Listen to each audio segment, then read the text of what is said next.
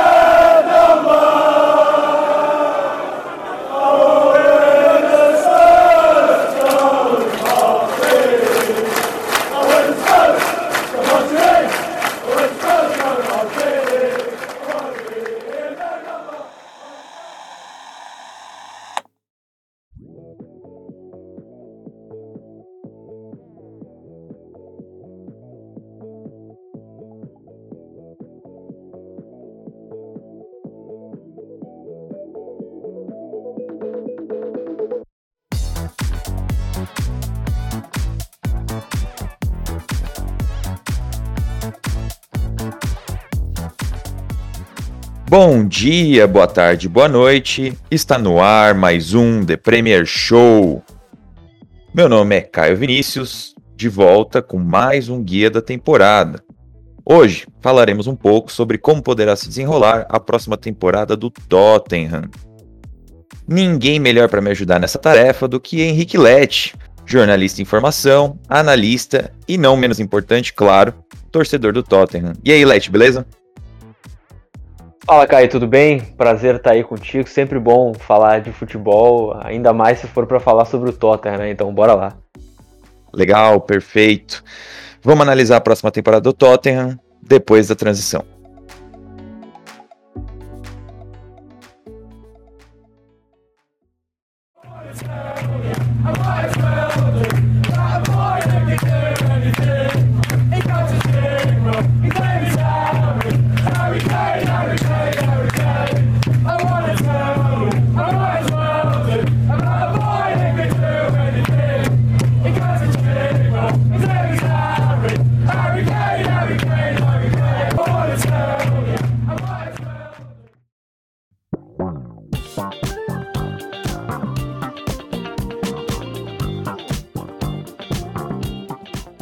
Podemos falar sobre a temporada que acabou de passar, a temporada 2021 do Tottenham? Quando eu comecei a pensar na pauta desse episódio, foi natural o ímpeto de procurar por referências na última temporada. E na verdade, eu acabei fazendo isso para todos os times do Big Six. Procurei dissecar a performance das equipes na temporada passada, entender quais os pontos de preocupação, o que deu errado, o que pode melhorar, quem chega, quem sai. Mas nesse caso, eu me deparei com um problema.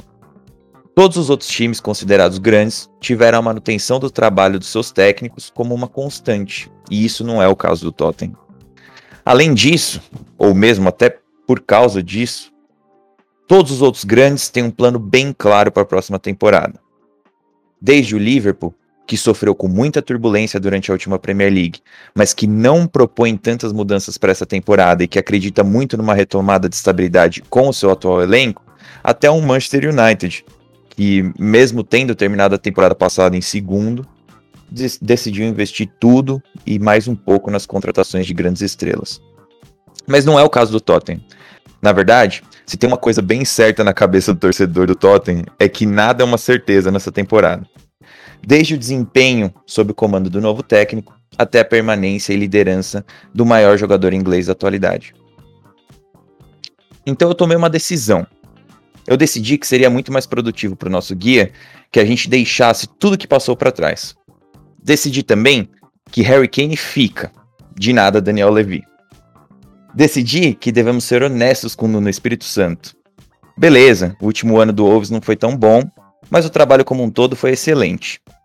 Além disso, ele nunca teve um elenco como o do Tottenham para trabalhar.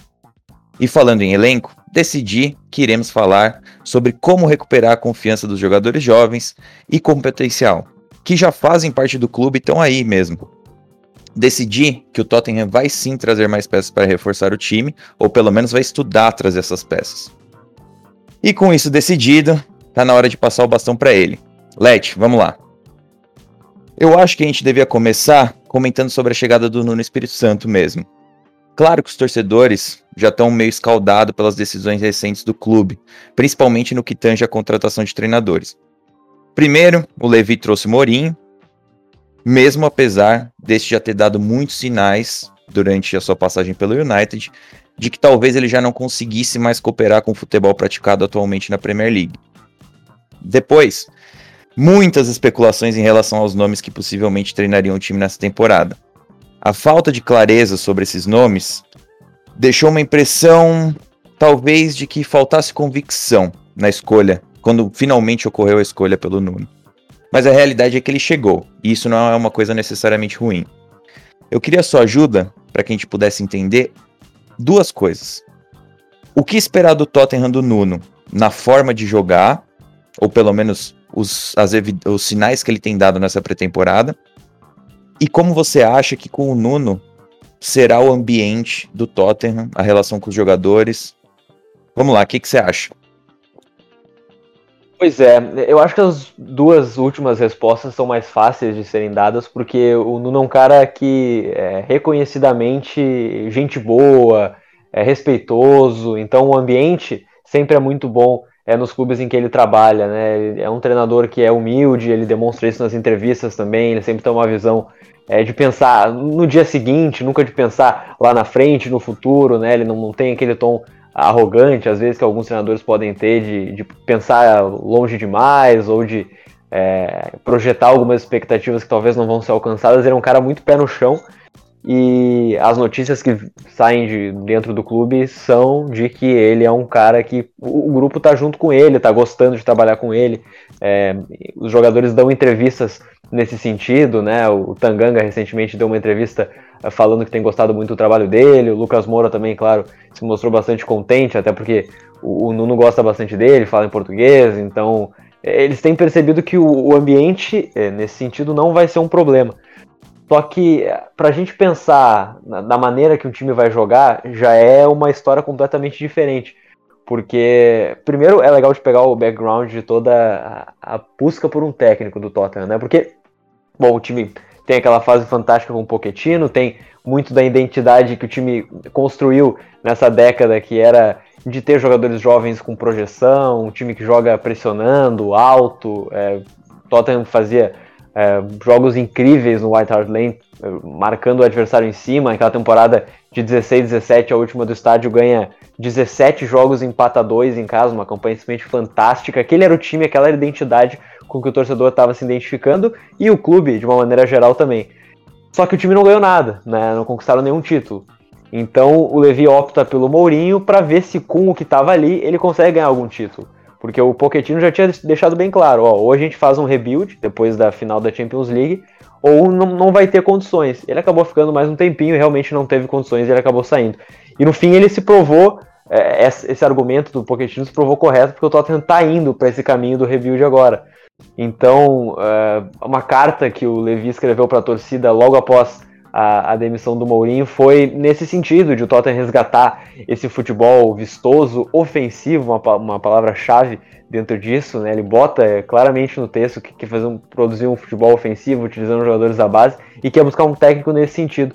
Só que aí, logo uma semana depois dessa carta, já vem toda aquela especulação em cima do Antônio Conte. A gente sabe que ele não é um técnico necessariamente defensivo, mas ele não é um cara que vai usar jovens, que vai eh, ser um futebol extremamente ofensivo e de pressionar alto o tempo inteiro. É, ele é um pouco diferente disso. Então o Tottenham já quebrou um pouco do discurso indo atrás do Conte, porque tem aquela visão de que contratar um treinador grande ia ser um, né, um statement né, e tudo mais.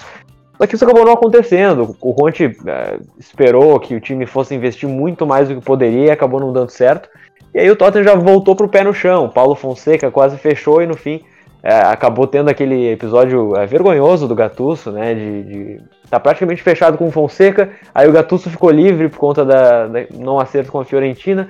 O Tottenham simplesmente rompeu com o Fonseca e foi fechar com o Gattuso. E aí teve toda a reação negativa. É, muito, infelizmente, a gente sabe por conta é, do futebol e da, que a torcida não está satisfeita, mas a gente sabe que tem também aquela história do, do preconceito que ele mostrou em algum momento na, há alguns anos e, e falas que foram muito, é, muito mal recebidas e com razão que ele deu há um tempo. Então acabou juntando isso e o Gattuso não fechou, e aí o Tottenham chega no Nuno. Então não existe uma convicção sobre qual que é o modelo que o Tottenham quer jogar. E o Nuno, na entrevista de, de primeira entrevista dele, de apresentação, ele deixou bastante claro que ah, a gente vai fazer um, um futebol para deixar os torcedores orgulhosos. Mas em nenhum momento da entrevista de 15, 20 minutos ele falou a palavra ofensivo.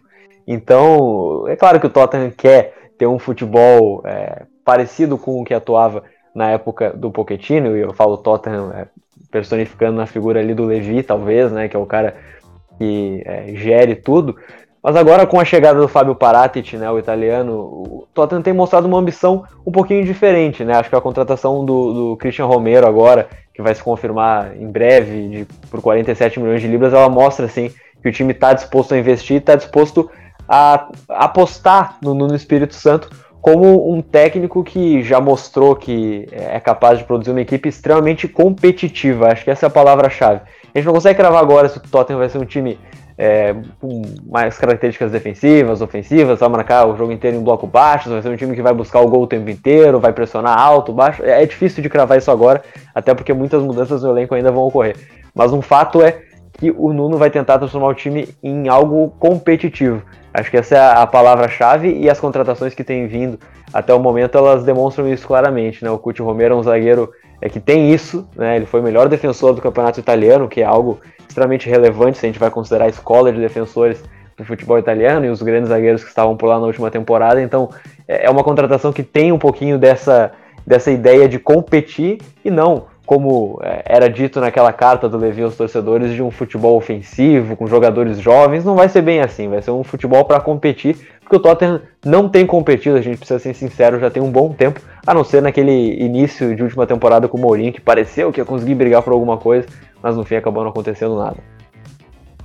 E você acha, é, a gente vai falar um pouco da, das contratações, mas eu queria voltar um pouquinho nessa questão da, da carta do Daniel Levy, realmente.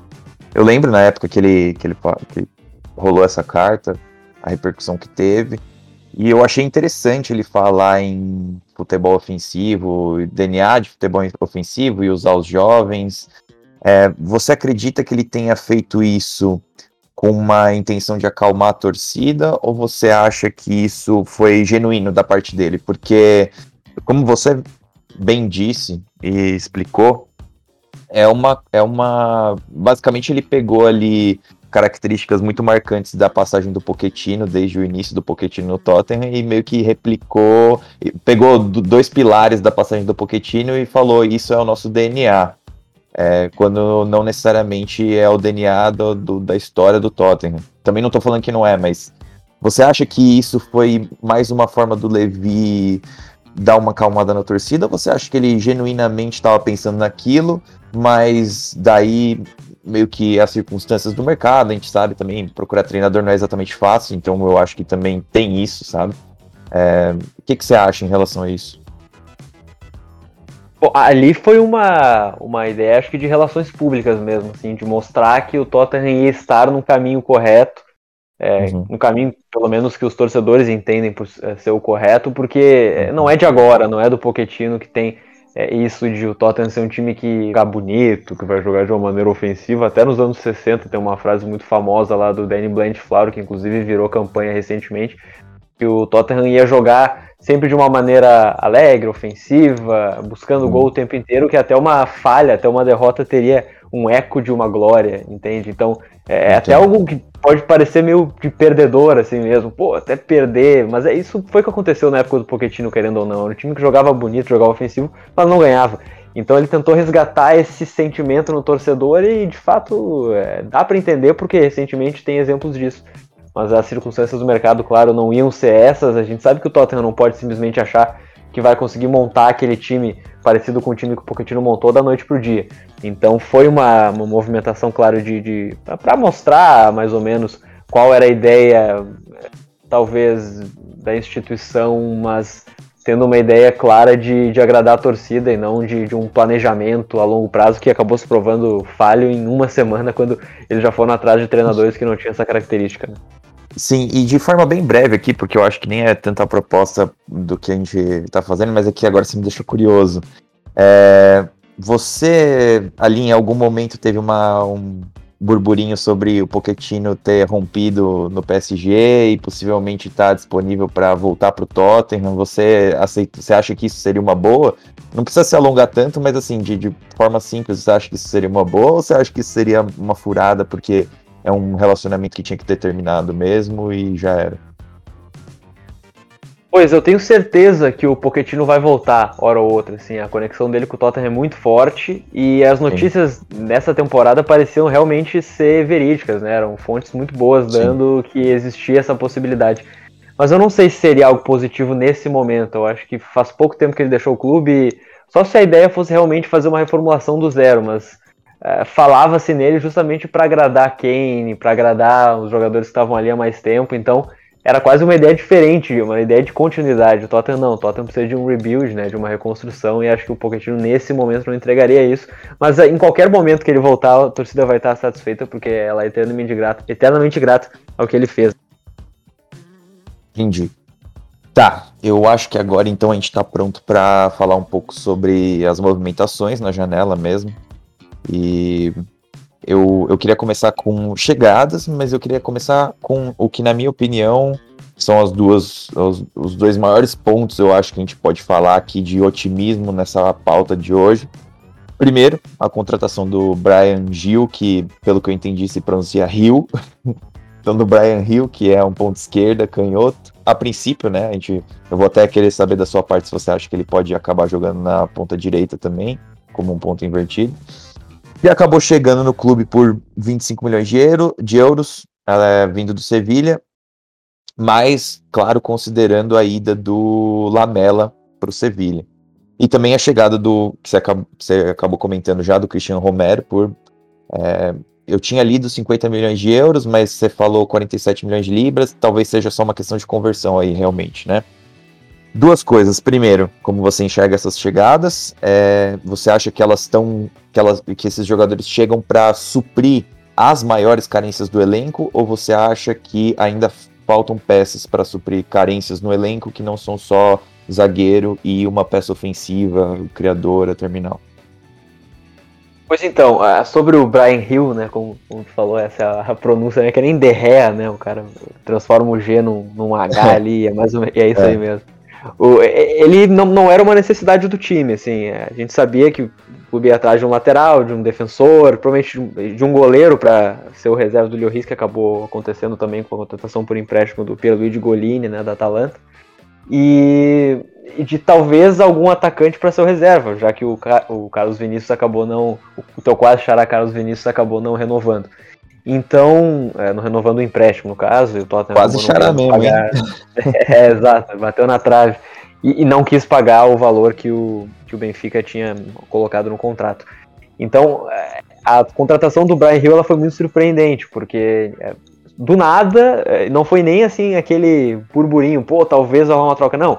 Simplesmente a troca já estava praticamente fechada quando saiu na imprensa pela primeira vez através do Fabrício Romano, que está indo muito bem no Tottenham, principalmente nessa janela, porque ele tem conexões fortíssimas com o Paratici, né, com o italiano, que está né, sendo praticamente o diretor de futebol do Tottenham nesse momento. Então, apareceu do nada, mas fez sentido, porque o Brian é um jovem com muito potencial, é, ele está com a Espanha nas Olimpíadas, não tem atuado tanto assim, mas todo mundo sabe que ele tem muita, muita qualidade. Ah, mas então por que, que o Monk lá no Sevilha deixou ele tão barato assim? Porque ele não tinha renovado o contrato, ele tinha uma cláusula que era mais ou menos o valor que o Tottenham acabou pagando, incluindo o Lamela ali, um pouquinho menos de 40 milhões de euros. E ele não, ele estava fazendo um jogo duro para renovar e o Sevilla tinha o medo de algum time lá da Espanha mesmo acabar contratando ele, se reforçando, então eles acabaram optando por essa venda e ele não encaixa tanto assim no esquema do Lopetegui, então era difícil que ele fosse utilizado e, e poderia até desvalorizar um pouco mais. Então fez sentido o negócio para os dois. É, e a gente sabe que o Nuno ele gosta de, de utilizar pontas ao pé natural, né? Uhum. O cara na esquerda canhoto, o cara na direita destro. A gente viu isso no Wolverhampton agora, mais recentemente com o Pedro Neto na esquerda, com o Adama na direita, sempre indo ao fundo e cruzando. E o Brian Hill foi um jogador que chamou muita atenção na última temporada fazendo isso no Eibar, indo até a linha de fundo e cruzando. E ele criou muitos gols assim. Então acho que nesse primeiro momento o Brian Hill ele é uma contratação interessante é, visando o futuro mas ainda assim ele, ele encaixa bem com o que o Nuno gosta dos times dele. A gente precisa ver também é, se realmente vai ser isso que ele vai fazer, porque ele tem utilizado o time no 4-3-3, então tem esses extremos que vinham jogando um pouco mais por dentro, né, nesses amistosos, mas o Brahil encaixa com o que a gente viu dele, então é, pode e o Nuno gosta de desenvolver jogadores jovens de fato, então é uma contratação que faz muito sentido, é, mas é, não estava nos planos iniciais, né, um, um, extremo, até porque o Tottenham tem muitos jogadores para as funções, mas aí como o Lamela que já tem um, um tempo longo no clube, já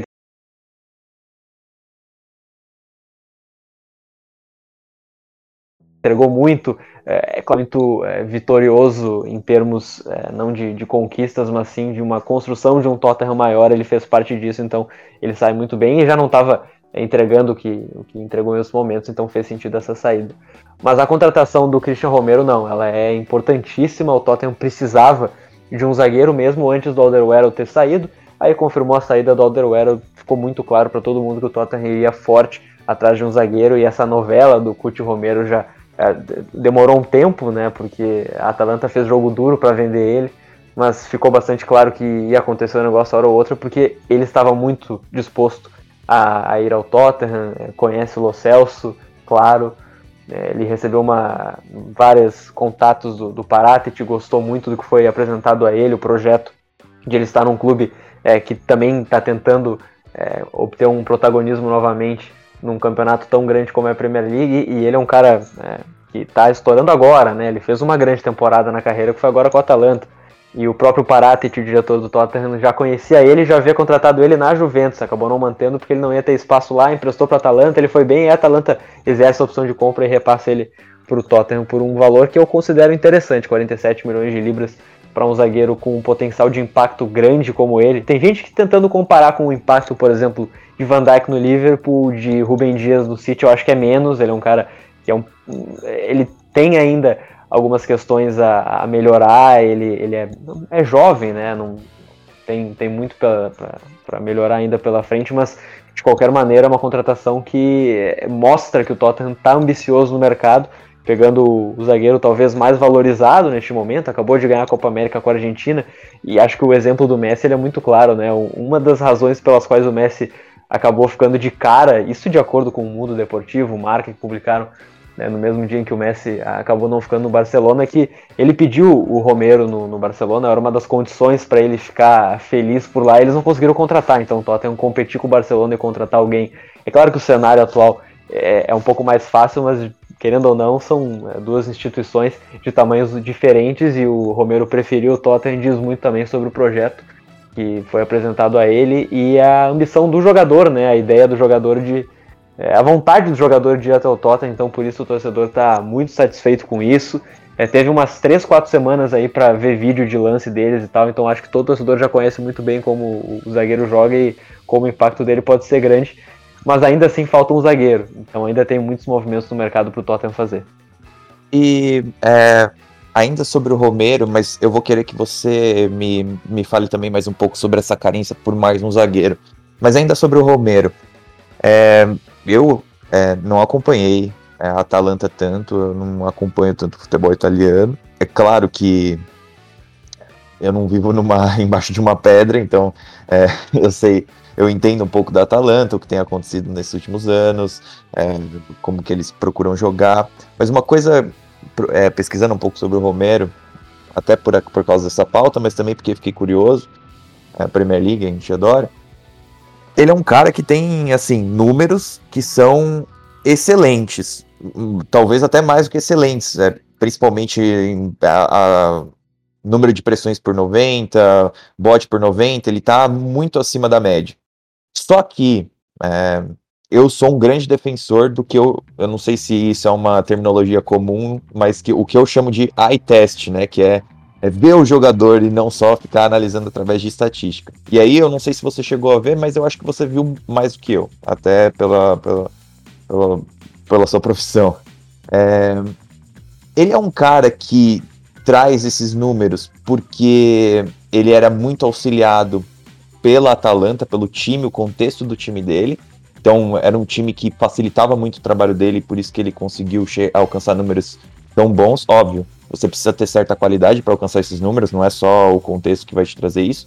Ou ele realmente é um cara que, apesar de ter esse, esse degrau a mais para chegar num Rubem Dias e no Van Dijk, ainda assim ele é um cara bem acima da média em julgamento, em é, concentração, porque isso me parece, ele é um cara bem jovem ainda, 23 anos também, mas me parece que é, para você alcançar esse tipo de número, você precisa ter essas, essas, essas características bem afloradas, vamos colocar assim. Ainda mais para a idade dele é surpreendente, mas o que, que você acha?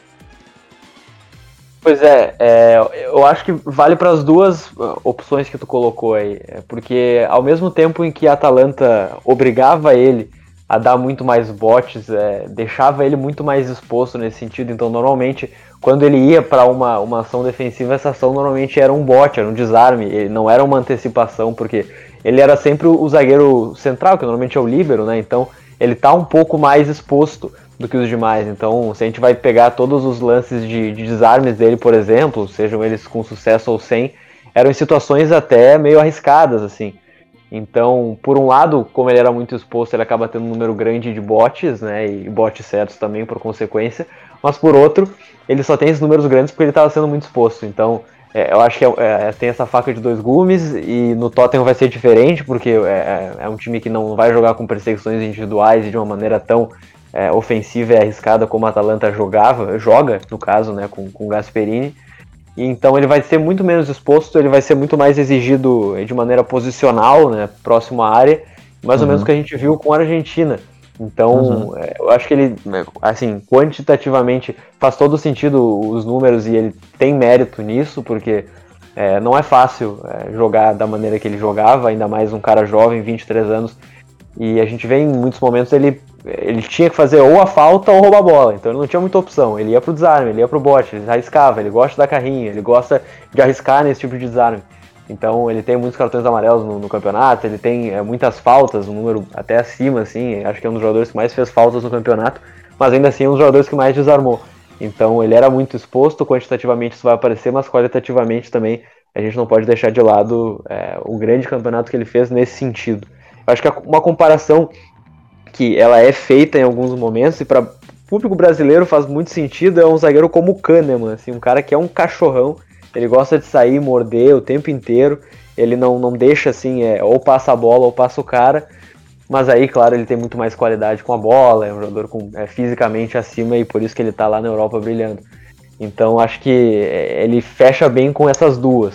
E aí a outra questão que, que fez que é sobre é, se precisa de outro zagueiro ou não.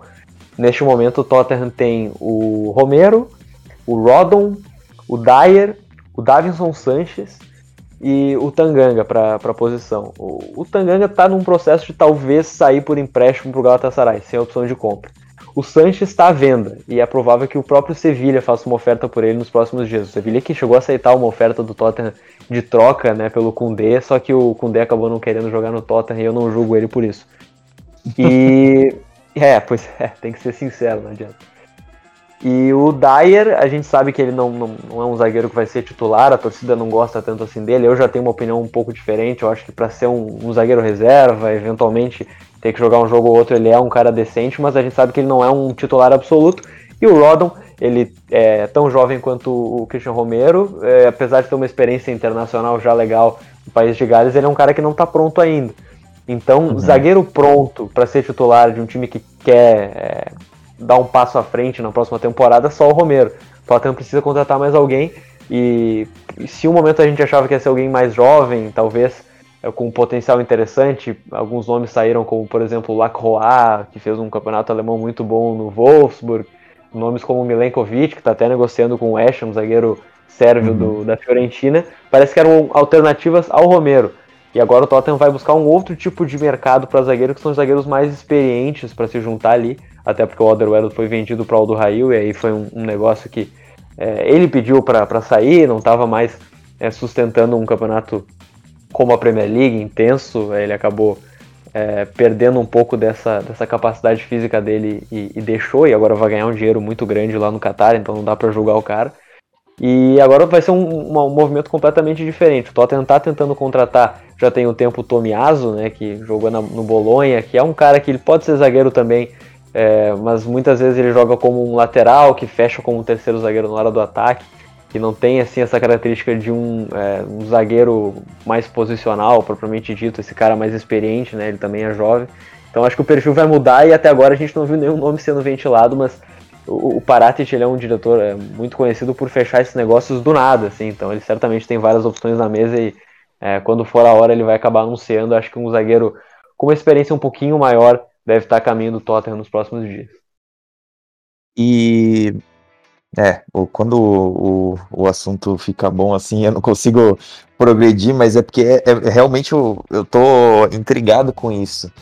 Porque o Tottenham precisa de um zagueiro, um mercado mais experiente, eu entendo, porque é basicamente o único mercado que o Arsenal conhece.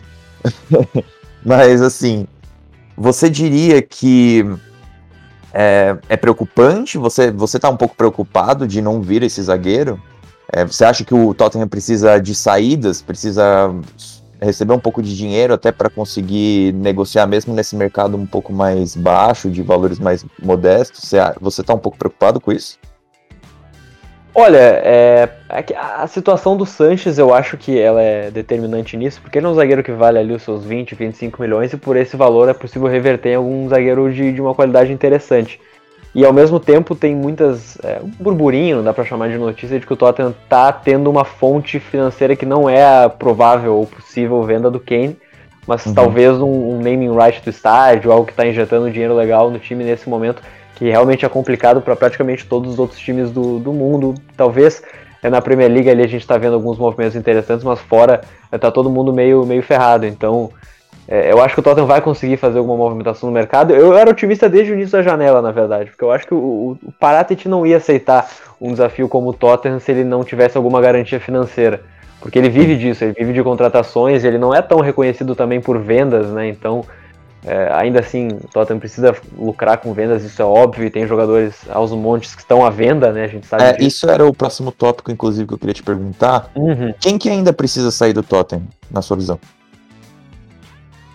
Pois é, os jogadores que estão, é, de acordo com notícias à venda, me parecem ser os jogadores que fariam sentido deixar o clube nesse momento. O Aurier, por exemplo, é um cara que não, ele não tá, é, ele já não tá querendo ficar no Tottenham há um bom tempo, ele quase foi negociado na última janela também, Milan querendo ele, PSG querendo ele. É, é um jogador que, se ele não tá comprometido também, é, faria sentido ele sair, mas aí o Tottenham precisaria atrás de um outro lateral direito. É, uhum. Meio de campo, tem o Sissoko, que é um jogador que está à venda e que realmente não vem rendendo como ele rendia nas últimas temporadas. Uhum. E talvez ele não, não valha tanto, porque ele já está numa idade um pouco avançada, mas de qualquer maneira é, um, é um, uma, uma folha. Uma, dá uma aliviada na folha, né? Assim como o Alderweireld, tem um dos maiores salários do, do time. O Davidson Sanches, como eu já falei, é um cara que está tá potencialmente saindo nos próximos dias. É, o próprio Harry Winks também, eu acho que é mais, um pouco mais difícil de vender ele, mas é um jogador que já está um pouco desgastado a situação dele no Tottenham. Ele aparece muitas vezes é, né, algumas notícias dizendo que ele está insatisfeito quando ele é reserva, quando ele não joga, só que ele é um jogador que não tem a qualidade para ser um titular absoluto, então é, tem um pouco essa questão do discurso e da prática que eu acho que faria sentido ele sair. Tem times interessados na própria Premier League também é possível que isso ocorra em algum momento. E aí tem a situação do Kane, né? Que é todo um capítulo à parte e que não dá para cravar nada nesse momento. Né? É, e sobre uma, uma, Eu tava lendo um pouco é, ali no The Athletic e viu essa situação curiosa, eu diria, do Doherty, porque ele sai do Wolves treinado pelo Nuno, é, chega no, no Tottenham, e aí o Nuno chegando no Tottenham, muitos imaginaria que legal, vão trabalhar junto, mas é, tem uma percepção de que o Nuno é, foi, foi, ele aceitou negociar o Doherty mesmo no Wolves porque estava à procura de um, um lateral ou mesmo um ala que pudesse acrescentar um pouco mais ofensivamente. E aí ele chega agora no Tottenham e você vê o Doherty possivelmente tendo alguma chance de sair ou você acha que ele vai ficar e que o Nuno vai acabar usando ele? Pois então, é, essa situação ela é curiosa, né? Porque quando ele chega, pô, que lindo, ele vai conseguir tirar aquele Dort que foi fantástico na Premier League de 18 19, metendo gol pra caramba e tudo mais. Mas o próprio Nuno que é, quis mudar a característica da ala, né? Porque ele queria um, um, lateral que fosse mais condutor de bola, e aí acabou contratando o Semedo, não deu certo, mas a gente sabe que em termos de característica é isso, é um lateral que gosta de ter a bola, gosta de driblar, participar por dentro.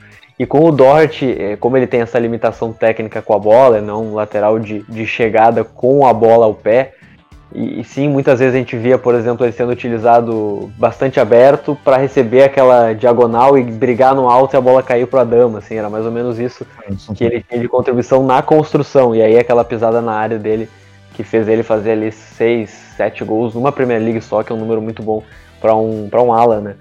Então, o Tottenham tem jogado numa linha de quatro, ele é um lateral que apresenta dificuldades nesse sentido, porque ele não pode ficar pisando na área o tempo inteiro, que vai deixar um, o corredor muito exposto.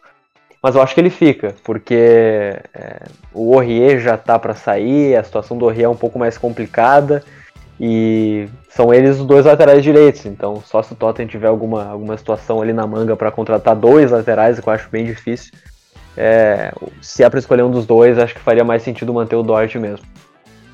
Certo. Certo, certo. Bom, é... você já falou do Alderweireld, já falou do Lamela, mas eu queria falar de outros jogadores agora que Bom, um que tem muito muito sentimental com o torcedor do Tottenham, Talvez não tenha, não signifique ainda o que Lamela e Alderweireld significaram nesse passado, mas tem tudo para significar. Minson, contrato renovado, mais quatro anos. Eu acho até que isso nem tem sido comentado tanto nas redes sociais, não o suficiente, na minha opinião. É, parece ter sido uma puta conquista da, da, do time do Tottenham, não porque não tenha o lastro para renovar esse contrato, mas é porque foi feito meio que talvez a minha percepção, né, de fora, não sendo um torcedor do Tottenham, foi meio que do, do nada, assim, apareceu o som contrato renovado, no meio de um monte de, de instabilidade ali no Tottenham, eu achei interessante ver essa, essa flor nascendo. E, enfim, eu queria que você dissesse um pouco, primeiro, entender quão feliz você ficou com, com essa renovação, e também emendar um pouco falando sobre outras peças que chegaram com muito, muito não sei se badala, mas com muita expectativa é, em Dom Belê e Lou Celso, mas que são jogadores ainda jovens e que, pô, é, claramente tem, tem potencial ali para ser realizado. E, e, ainda mais numa área do campo que normalmente é muito excitante para os torcedores, né? Que é o meio campo, ter essas peças que plasticamente jogam bem, de, no caso do Lo Celso de entrega também, no caso do Ndombele de, de desses lances mágicos, um cara físico, mas que ao mesmo tempo é, agrega muito no, no, espaço curto. Então, como que você enxerga a renovação do Rio Milson é, e a recuperação na confiança tanto do Ndombele e do Lo Celso? E aí, assim, é, eu sei que isso é muito especulativo ainda, e como você falou, não tem como a gente saber, mas é óbvio que se tudo der certo para o torcedor do Tottenham, essas três peças com a permanência do Harry Kane. Como que você acha que essa próxima temporada pode ver é, baseado nisso?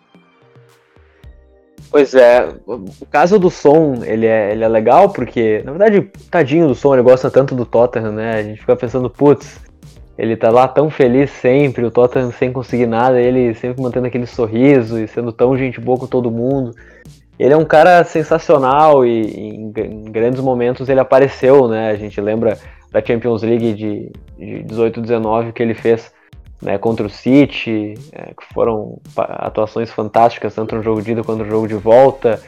É, é um jogador que ele tem grandes momentos, mas se ele tivesse uma consistência maior do início até o fim da temporada, com certeza todo mundo ia valorizar ele ainda mais, né? A gente sabe que ele já é dito, né, como um dos grandes atacantes da Premier League, mas seria algo ainda maior se ele conseguisse manter uma regularidade maior.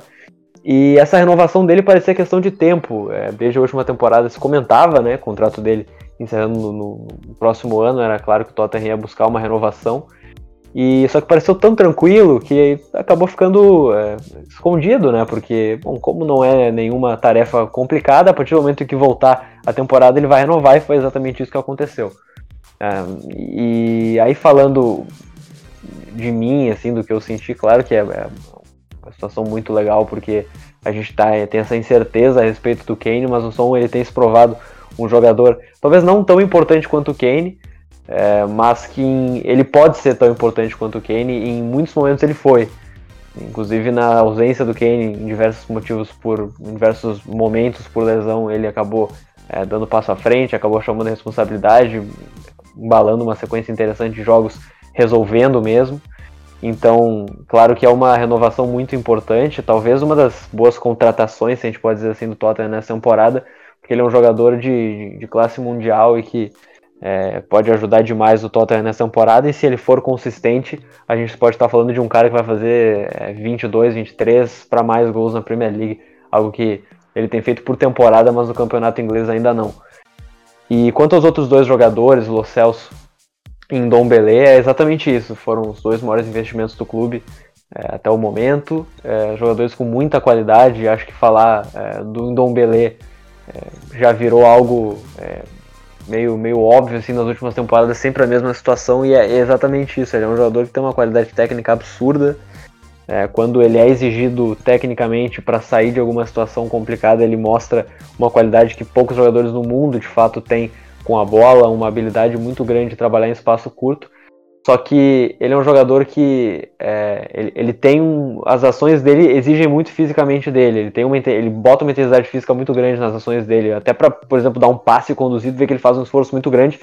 E ele tem se desgastado muito, então o problema físico sempre aparece é, nesse sentido de realmente uma durabilidade dele dentro do jogo. Muitos momentos ele faz uma ação muito interessante, depois ele não consegue voltar, ele está trotando, ele não conseguiu se adaptar direito ao ritmo num campeonato como a Premier League. É, mas um cara da qualidade dele, a gente sabe que ele sempre consegue agregar a equipe. O Mourinho, é, por exemplo, teve um jeito bastante legal de adicionar ele à equipe e fazer com que ele fosse um jogador muito importante, botando ele quase como um meio atacante, porque ele tem uma qualidade é, técnica absurda. Mas ele precisa realmente, é, se quiser jogar da maneira que ele vinha jogando no Lyon, que é como um segundo homem de meia, às vezes até um primeiro, ele precisa evoluir nessa questão. E até o momento, na pré-temporada, a gente não viu muito dele, porque ele acabou é, tendo um filho, ele ficou de fora da, dos, treina, dos treinamentos, então é, a gente não sabe muito do que vai ocorrer com ele. E ainda tem essa notícia de que com o Sissoko e o Aurier, que são os dois grandes amigos dele no clube, saindo, ele ia estar tá meio, tá meio triste, tava pensando em sair também. Mas aí já é outra história e acho que vai ficar ali pro longo da temporada essa, essa possível novela. E a gente sabe, ele é um cara que pediu para ser transferido na primeira temporada ainda, né? O Tottenham acabou dando uma confiança nele, é, dando esse voto de confiança para ele, acabou funcionando até certo ponto, mas acho que ele tem muito para entregar ainda. E o Lo Celso é, é, o caso de um pouco de azar com lesões, né? Em dois momentos ele sai para jogar com a Argentina e volta machucado é um jogador que se expõe muito né, a, a botes, a carrinhos e está todo momento sofrendo faltas e ele gosta de parecer que ele morreu em todos os lances, então a gente fica muito preocupado vendo jogos é, com ele, principalmente pela Argentina, né?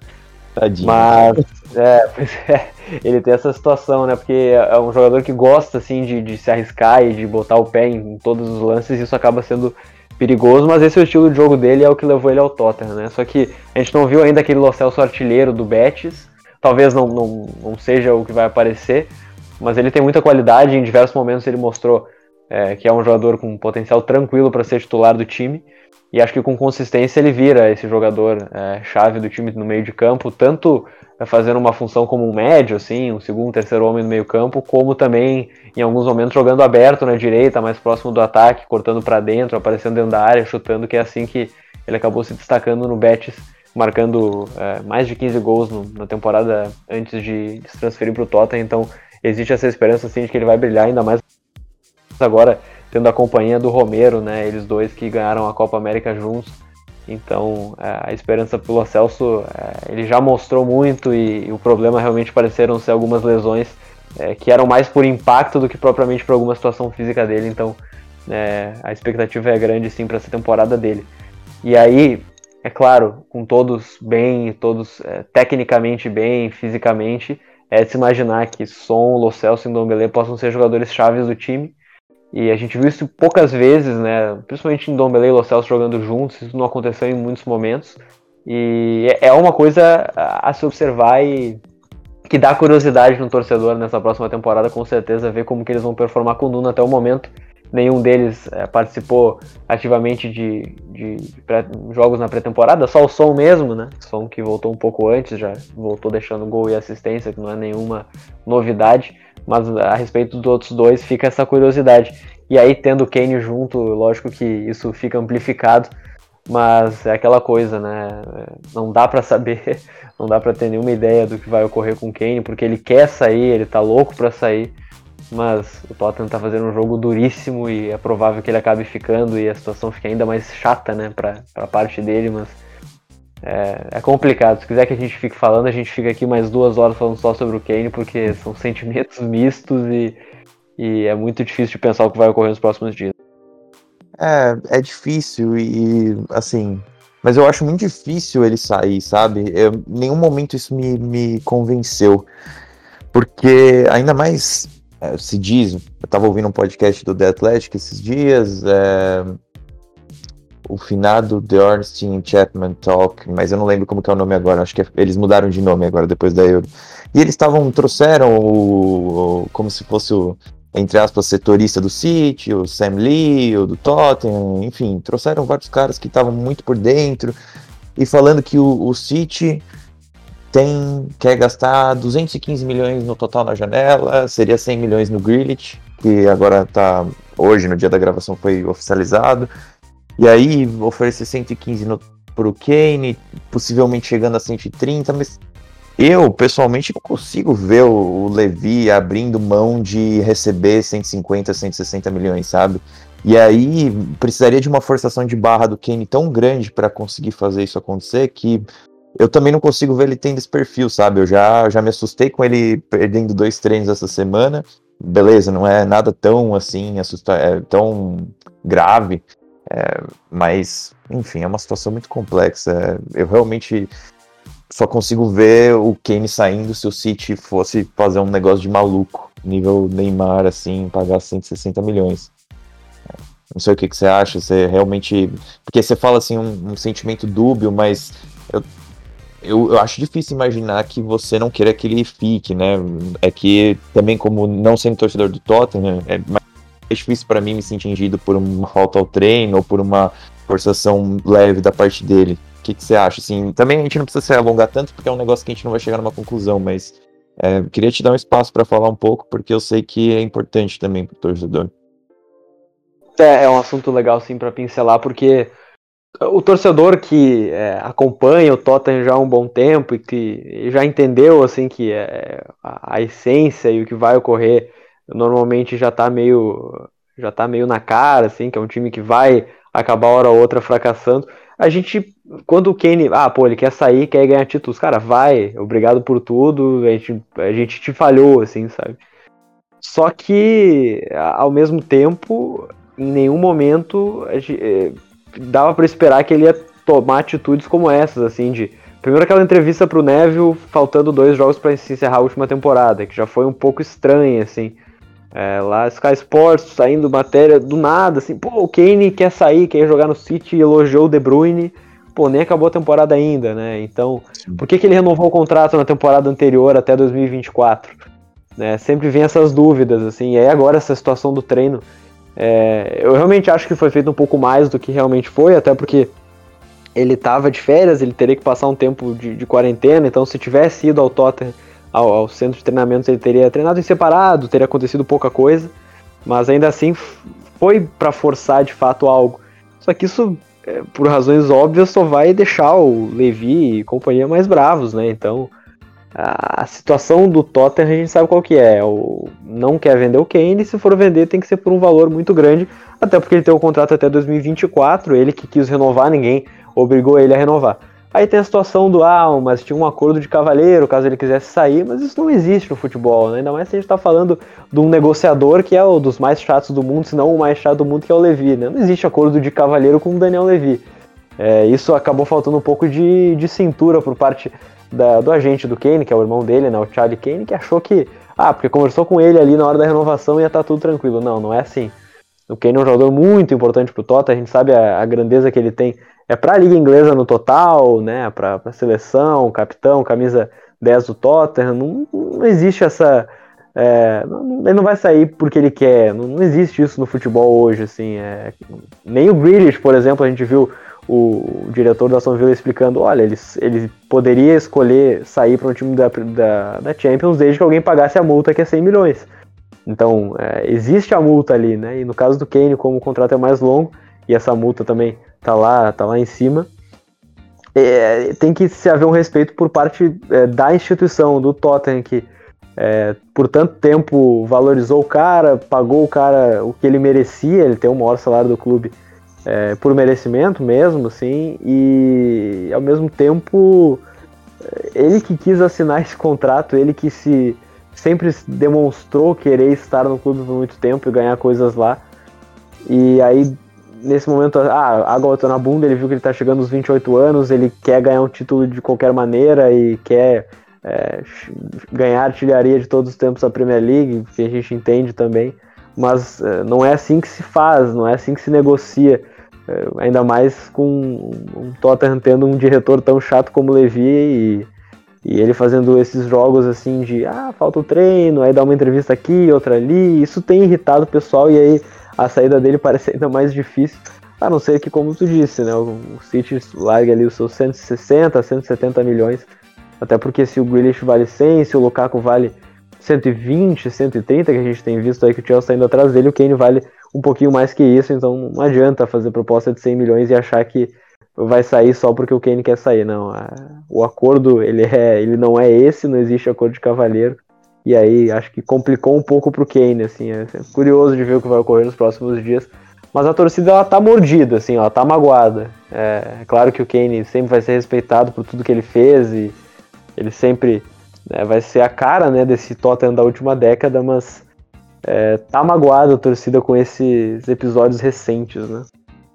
É, e eu, esse negócio do acordo de cavaleiro eu acho engraçado, porque parece um tipo de, de, de história assim, pô, cheguei no último ano de contrato, sabe? Aí beleza, acordo de, acordo de cavaleiro. Eu não duvidaria que o Levi deixasse ele no último ano de contrato sair por, sei lá, 80 milhões, 70 milhões. É, porque é o último ano de contrato, e aí beleza, não vou fazer força, mas com três anos de contrato, né, é realmente muito difícil. E eles discutiam nesse podcast que eu vi também bastante sobre essa questão de ter assinado seis anos, porque é, naquele momento, para o Kane, tudo que existia era terminar a carreira do Tottenham, aparentemente, sabe? É, pô, seis anos de contrato, eu quero estar no Tottenham, eu quero ganhar com o Tottenham, eu quero levar o Tottenham às glórias, e é, parece que foi muito. O timing foi. Não, não foi ruim, assim. Eu, eu imagino que o Kane gostaria que tudo tivesse dado certo, né? Que ele tivesse assinado o contrato e que tivessem alcançado a glória logo em sequência. Mas ele assina o contrato e aparentemente fica muito desgostoso duas temporadas depois. Uma temporada depois já começa a ficar meio estranho, né? Enfim, é... vamos torcer para tudo se desenrolar da melhor forma, porque é aquilo, independente de torcer ou não pro Tottenham, o Harry Kane, na minha opinião, é o melhor jogador da Premier League e a gente quer ver o cara continuar performando, que seja onde for, mas no Tottenham aparentemente é onde ele tem onde ele até hoje performou melhor e fez tudo o que ele fez e que me faz considerar ele como o melhor da Premier League. Então, se for para ficar que que tudo dê certo, se desenrole de uma forma positiva.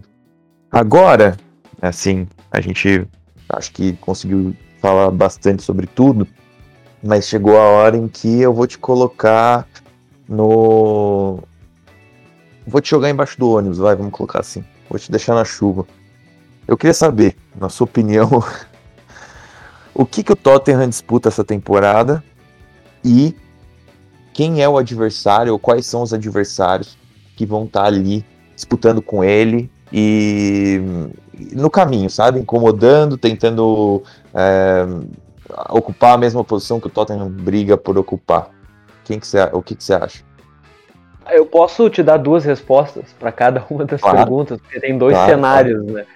É, o, cenário, cenário com Kane e sem Kane. Isso, exatamente, exatamente. Dá para pensar, né? Se o Kane sai, o Tottenham vai ter um dinheiro muito grande, vai, vai tentar vender ele o quanto antes para poder contratar já nessa temporada e já começar um processo de reconstrução sem ele, com um valor que dá para contratar três, quatro jogadores jovens, promessas e que poderiam mudar o time. E aí acho que num cenário de reconstrução, o Tottenham com certeza é, não, não iria performar muito além do que fez na última temporada, ainda mais tendo um técnico novo, com novas ideias e querendo fazer Sim. o time jogar de uma maneira diferente. Então eu não imagino uma briga muito além de uma vaga na Europa League ali na sexta colocação. E aí acho que os candidatos, os, os times que brigariam junto com o Tottenham, dá para colocar o próprio Arsenal, é, que fez uhum. algumas movimentações interessantes. Eu acho que o Arteta conseguiu consertar a defesa do time, ainda mais é, tendo agora a chegada do, do, do, Ben White, que pode melhorar ainda mais esse setor. Talvez conseguir fazer o, o ataque voltar a marcar muitos gols, pode ser um time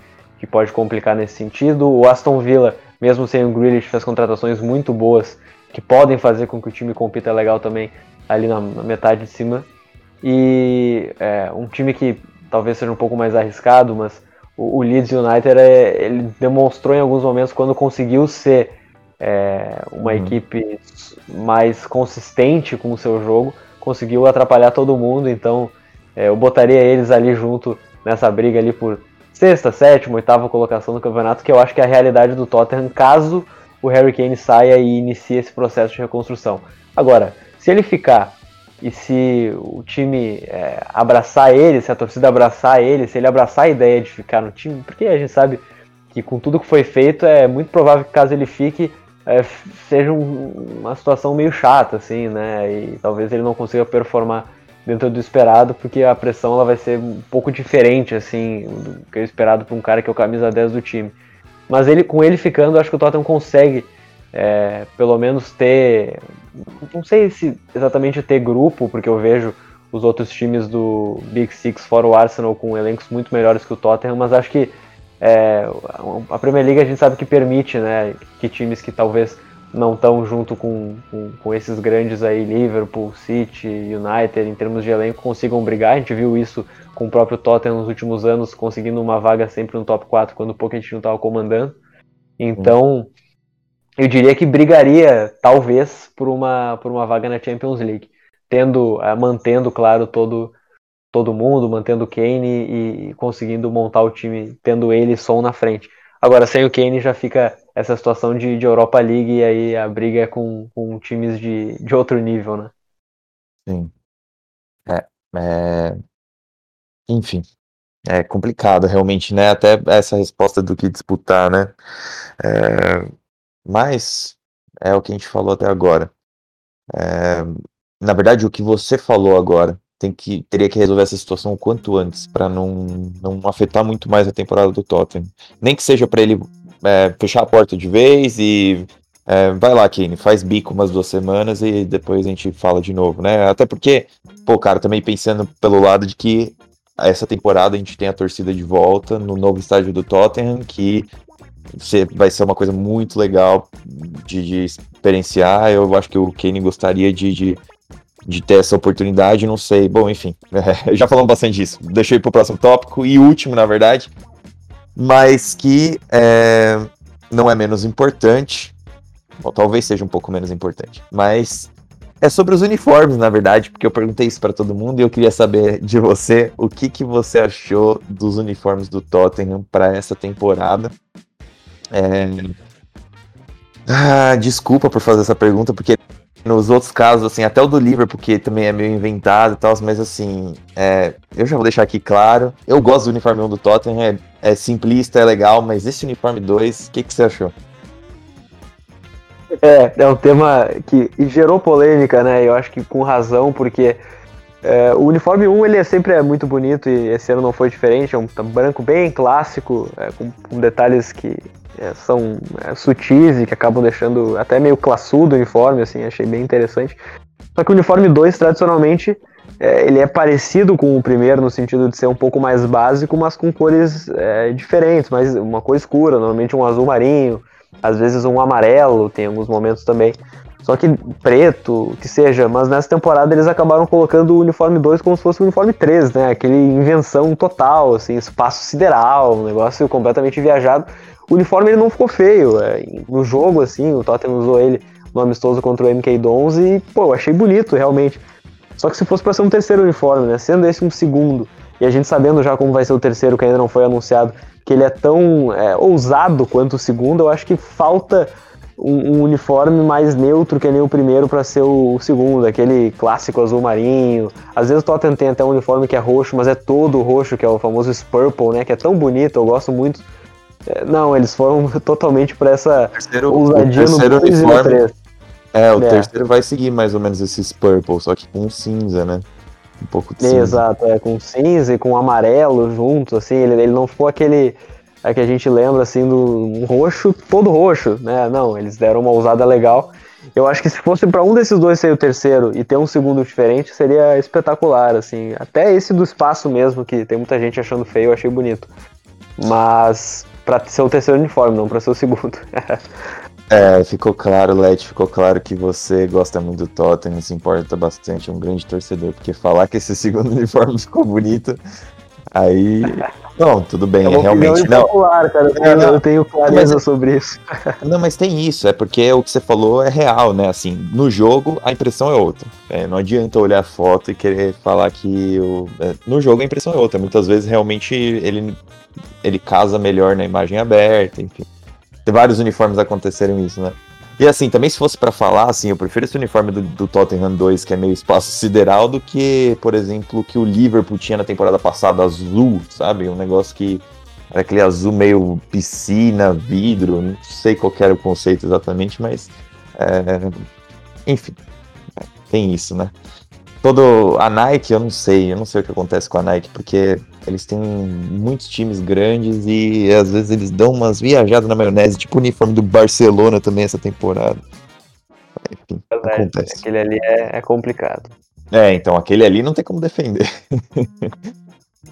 Bom, Let, é, foi um prazer, um prazer, ter sua presença aqui no The Premier Show. É, agradeço por você ter dedicado um tempo, falar comigo, explicar bastante, é, com detalhes e com carinho sobre o Tottenham. Onde que a gente pode te achar? quais são seus perfis nas redes sociais, quais são seus projetos. Abra seu coração, não esconda nada para o ouvinte do The Premier Show. Pô, cara, brigadão pela oportunidade aí de estar tá falando do Tottenham. Eu me empolgo bastante, eu devo ter estendido horrores, um monte de respostas que poderiam ter sido ah, breves, né, monossilábicas, mas é sempre bom de falar sobre, sobre esse time que a gente gosta tanto. E eu falo a gente pensando no projeto, que eu acho que é legal de a gente dar uma divulgada que é o projeto Galo de Calça. É, a gente sempre está lá no Twitter falando muito sobre o time. É, normalmente de uma maneira um pouco pessimista, eu sou o cara mais otimista de todos lá, então é, vocês já devem ter visto algumas notas de pessimismo no que eu falo, então vocês podem imaginar é, como é o tom é, do, do, nosso Twitter, que também temos podcast, tem, tem produções textuais lá no Medium, né, com normalmente o Pedro Reinert e o, e o Nino, o Vinícius Nascimento fazendo textos muito bons. E é Galo de Calça Underline no Twitter, calça com K e S, né? Causa. E está sempre lá falando sobre o time. E para me encontrar também no Twitter, arroba HDLET, LET com dois T's. Eu não tenho falado muito até por questões profissionais lá, eu já fui muito mais empolgado, mas agora nesse momento, como eu tô fazendo um trabalho de, de observação técnica de, de, de jogadores, não é legal também ficar é, expondo opinião todo tempo, é uma situação que eu tenho reservado um pouco, mas aí para falar de campeonato inglês, para falar de NBA, eu tô sempre por lá, arroba no Twitter. E é isso, assim, acho que é, o Galo de Calça ele vai. Ele representa assim muito bem essa minha visão sobre Tottenham e a visão da torcida Tottenham no geral, assim, tanto no Brasil quanto no mundo. E vale a pena dar uma conferida lá no nosso material. Certo, certo, é isso. É... Se estendeu, mas eu, eu acho assim, todos se estenderam, todo mundo que vem falar sobre o time que gosta é, se estende. Eu me estendo quando eu vou fazer podcast no tanto aqui como no God Save the Game, ou no Arsenal em Foco, porque é isso que o torcedor gosta de, de ver, de ouvir. Então acho que você me ajudou pra caramba, falou super bem como sempre. Já conhecia seu. Já participei com você de outros podcasts, sabia como que era. É, agradeço mais uma vez. Realmente, para quem não conhece, eu acho que dificilmente algum torcedor do Tottenham não conhece o Galo de Calça, mas é, se alguém não conhece, vai lá dar uma olhada. Eu li vários textos antes de, de gravar também aqui com o Let. porque tem uma, uma. Você falou sobre pessimismo, mas eu quero deixar uma mensagem assim: tem uma pegada bem romântica também em alguns textos, e não romântica do sentido amoroso, é, mas romântica do sentido romance mesmo. É, eu acho interessante, é bem legal. Então, acompanhem, vão ver lá o Galo de Calça, sigam o Let no Twitter. Para você, ouvinte, mais uma vez, meu agradecimento. Muito obrigado por acompanhar esse episódio. Comente conosco lá no arroba Premier Show Pod o que vocês acharam, o que, que a gente espera da temporada do Tottenham. A gente vai falar muito sobre o Tottenham essa temporada ainda, com certeza. Eu vejo vocês na próxima. Valeu!